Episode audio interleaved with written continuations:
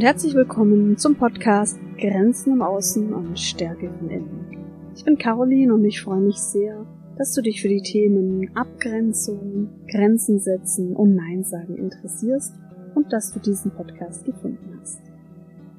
In dieser Folge geht es um das sehr beliebte Thema Nein sagen. Ich möchte dir ein paar Strategien in dieser Folge mitgeben, wie du Nein sagen kannst im Beruf und in anderen Situationen des Alltages. Nein sagen ist gar nicht so einfach. Manchmal ist es auch so, dass wir Nein sagen oder ein halbes Nein sagen und dass unser Nein falsch verstanden wird. Du kennst bestimmt die Verkäufer, die so nett sind und die so tolle Argumente haben und vielleicht hast du auch schon mal etwas gekauft, was du eigentlich gar nicht wolltest. Vielleicht hat dieser Verkäufer, diese Verkäuferin dein Nein einfach nicht richtig gehört. Es ist noch nicht lange her, da war ich im Münchner Osten in einer Einkaufspassage, in einem Einkaufszentrum. Und vor diesem Einkaufszentrum liefen Menschen von einer gemeinnützigen Organisation herum. Das war eine sehr große Organisation, sehr bekannt, gutes Marketing.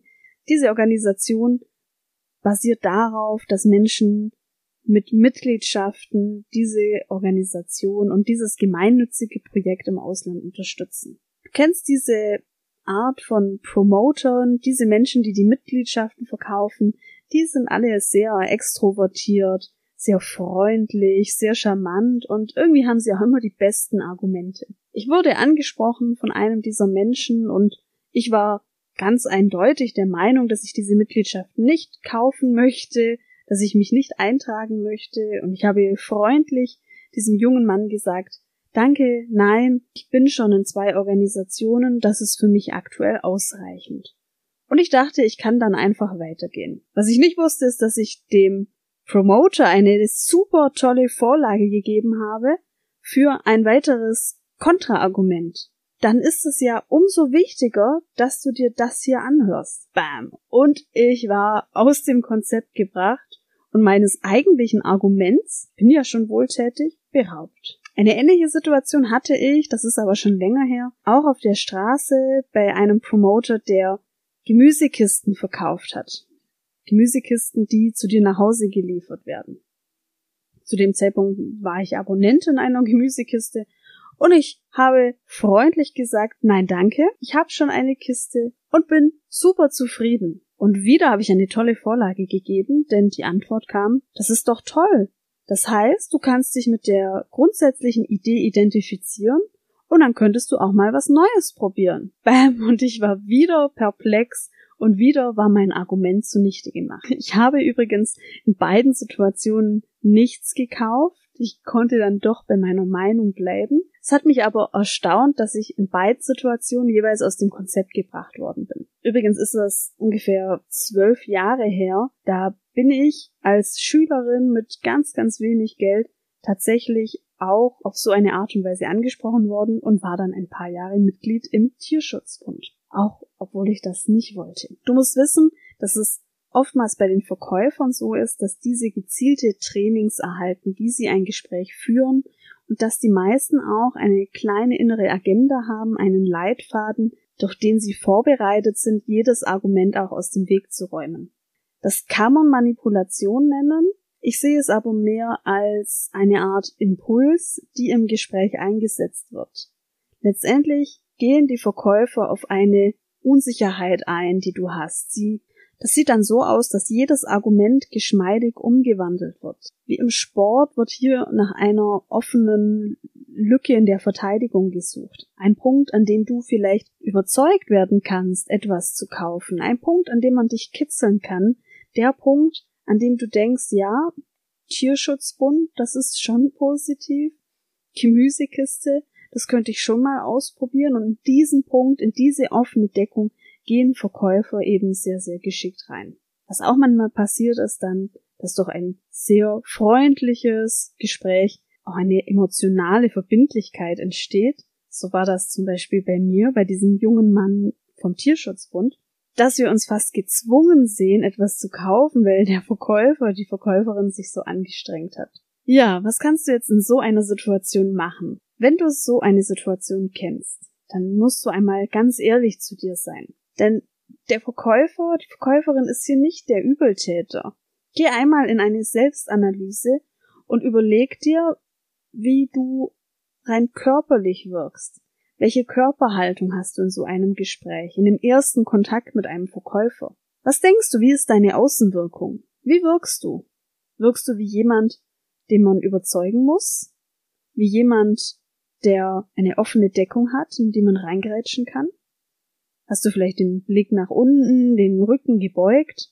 All das sind Zeichen, die erstmal Unsicherheit ausstrahlen und das sind Zeichen dafür, dass du dir vielleicht auch gar nicht sicher bist mit dem Nein, das du dann murmelst, wenn ein Verkäufer dir etwas anbietet. Übrigens ist ganz wichtig zu wissen, dass du über deine Körperhaltung ganz viel steuern kannst. Du kannst mit deiner Körperhaltung auch steuern, wie du dich fühlst. Wenn du dich jetzt, wenn du den Podcast anhörst, einmal aufrichtest, den Blick erhebst, die Schultern etwas zurücknimmst, dann merkst du, wie du automatisch wacher wirst, klarer und in der Konsequenz auch selbstbewusster. Du kannst deine Körperhaltung also gezielt einsetzen, um dein Inneres zu beeinflussen und um deine Selbstsicherheit zu aktivieren. Die andere Ebene, die du analysieren kannst, ist deine Stimme, aber auch dein Satzbau, Dinge wie Zögern in deiner Sprache oder die Wortwahl.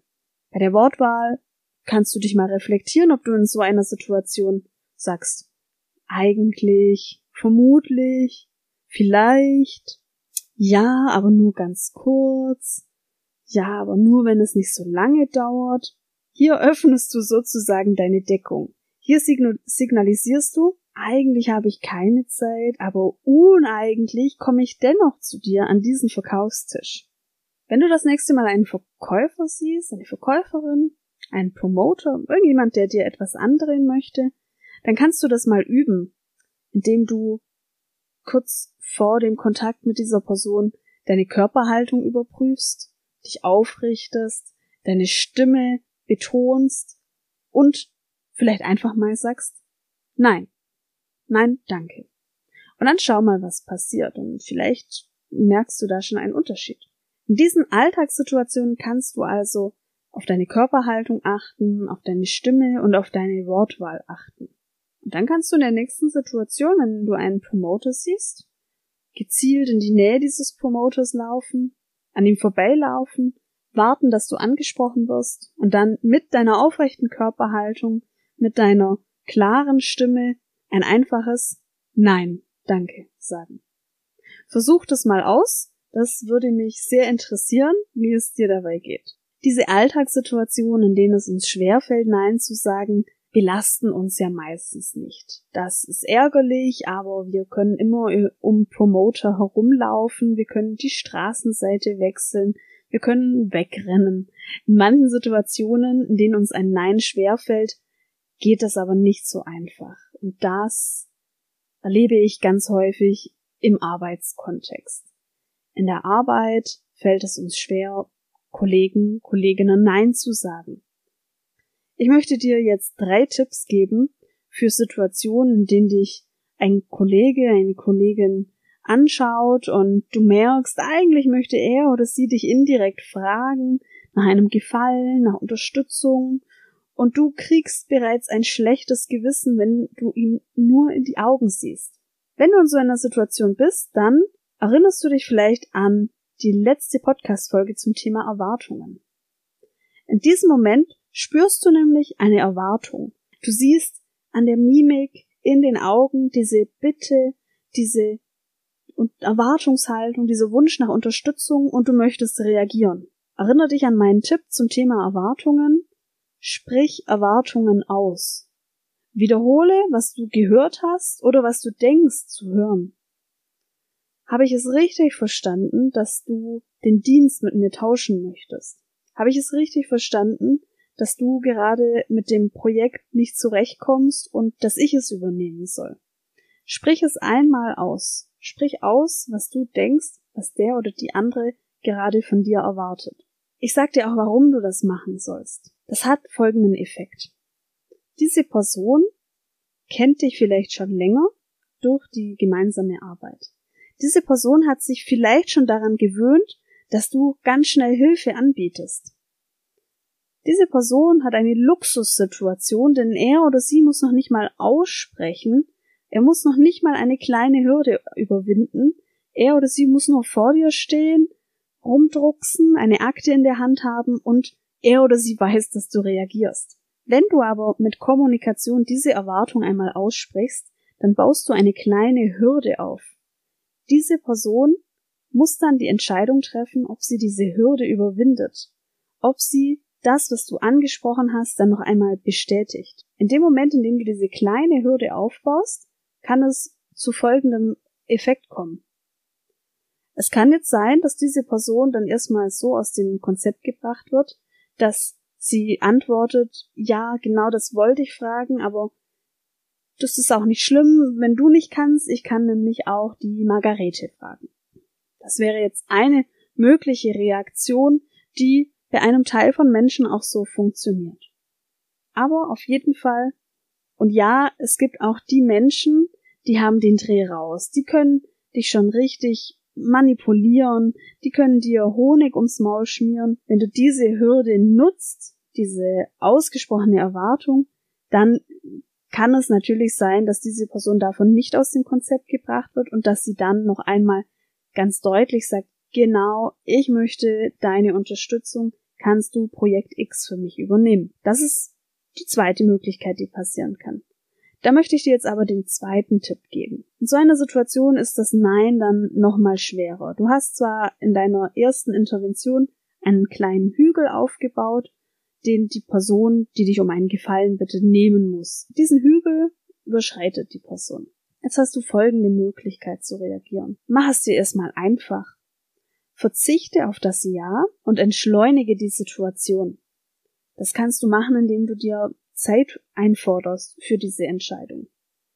Kannst du mich nach der Mittagspause fragen, dann kann ich noch in meinen Kalender schauen. Kannst du mich in einer Stunde fragen, denn ich möchte mir noch einen Überblick über meine eigenen Projekte und Deadlines verschaffen. Das ist übrigens meine Lieblingsstrategie, die mir sehr hilft. Das ist für mich fast schon Routine geworden, wenn ich Sachen gefragt werde, vor allem jetzt im beruflichen Kontext, dass ich sage, das schaue ich nach, frag mich nochmal.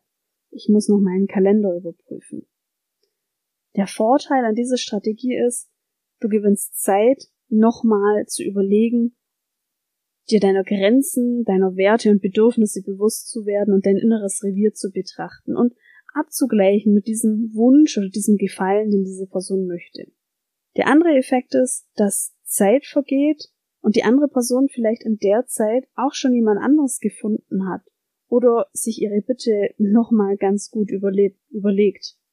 Ein anderer Effekt ist, dass diese Person in der Zeit vielleicht schon jemand anderen gefunden hat oder sich ihre Bitte nochmal überlegt. Das kennst du vielleicht auch, dass sich manchmal Sachen einfach auch erledigen. Ich habe das oft erlebt, wenn man ein, zwei Stunden wartet, dass sich die Dinge plötzlich ändern, dass Dinge plötzlich an Dringlichkeit verlieren.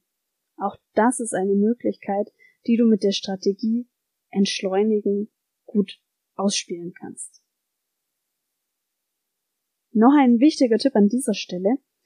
Die Person möchte etwas von dir. Die Person soll sich bei dir melden und nicht du. Also achte darauf, dass du sagst, melde dich doch nachher nochmal. Ruf mich doch in einer Stunde nochmal an. Pass auf, dass du nicht anbietest, dass du dich nochmal meldest. Das ist wieder ein Hügel, den du baust, eine kleine Hürde, die der anderen Person die Energie rausnimmt und dir aber Energie verschafft. Eine andere Strategie, die ich dir noch an die Hand geben möchte, ist auch einfach und soll dich dabei unterstützen, dein Nein zu üben. Du siehst, ich habe dir noch nicht Strategien gegeben, mit denen du ein eindeutiges Nein formulieren kannst, aber ich habe dir Strategien gegeben, um das Nein zu üben, indem du kleine Hügel einbaust auf dem Weg zwischen der Bitte einer Person, die an deine Grenzen stößt. In der Arbeit ist es herausfordernd, Nein zu sagen. Es ist aber vor allem in der Arbeit wichtig, Nein zu sagen. Wenn du Angst hast, dass du nach einem Nein den Ruf hast, unkollegial zu sein, dann möchte ich dir noch eine zusätzliche Strategie anbieten. erfülle die Bitte der Person nicht. Biete aber etwas anderes an. Im besten Fall etwas Kleines, was dich nicht so schmerzt. Du kannst zum Beispiel sagen, in dieser Woche geht es nicht, aber ich kann dir ab nächster Woche Montag zwei Stunden in meinem Kalender eintragen, in denen ich dich unterstütze. Oder kann das Projekt nicht für dich voll übernehmen. Ich kann dir aber die Kalkulation abnehmen. Damit bietest du etwas an, du kommst aus dem Thema Unkollegialität raus und du kannst aber noch einen Teil deiner Grenze bewahren. Und das sind die Dinge, die so wichtig sind für dich. Zum Abschluss möchte ich dir sagen, Nein sagen ist herausfordernd, vor allem in manchen Situationen, vor allem in manchen Kontexten. Es hilft aber, dass du auf dein eigenes Revier schaust, dass du deine eigene Zufriedenheit und Gesundheit noch betrachtest, dass du abwägst, was kostet mich das Nein, was kostet mich hingegen das Ja. Achte auf deine seelische Gesundheit vor allem. Im Übrigen, wenn du einmal gelernt hast, Nein zu sagen, dann werden auf magische Art und Weise die Situationen weniger, in denen du es wirklich brauchst. Das kannst du dir so vorstellen, als ob jedes Nein, das du sagst, eine Art Zauberkraft hat, die eine nachhaltige Wirkung hat. Also an dieser Stelle möchte ich dir nochmal sagen, es lohnt sich, Nein zu sagen. Jetzt wünsche ich dir viel Spaß beim Ausprobieren und ich hoffe, dass wir uns in der nächsten Podcast-Folge hören.